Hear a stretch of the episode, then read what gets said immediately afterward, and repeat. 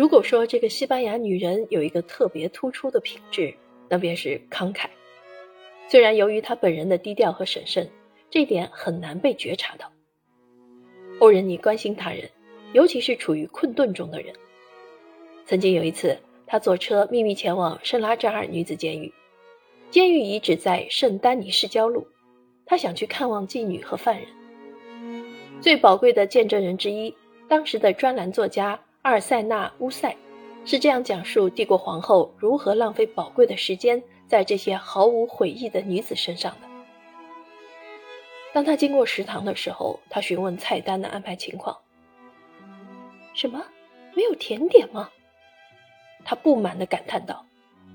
布瓦泰勒不由自主地答道：“事实上，皇后陛下无需为这些人哀伤，给这些女人甜点。”那谁给那些体面贞洁的女人们做甜点呢？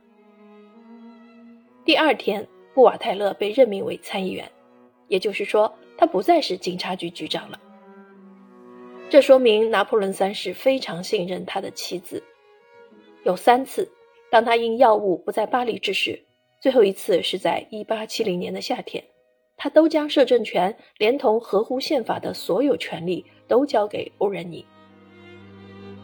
欧仁妮非常幸运地在1856年3月16日诞下了皇子。与此同时，巴黎国会最终决定与维多利亚女王统治下的英国共同对抗沙皇军队，赢得了克里米亚战争的胜利。此时的巴黎是和平的首都，新的国会得以雪耻，人们不会再提起1815年拿破仑的厄运了。帝国皇子的出生乐坏了48岁的帝国皇帝，这是他唯一的合法继承人。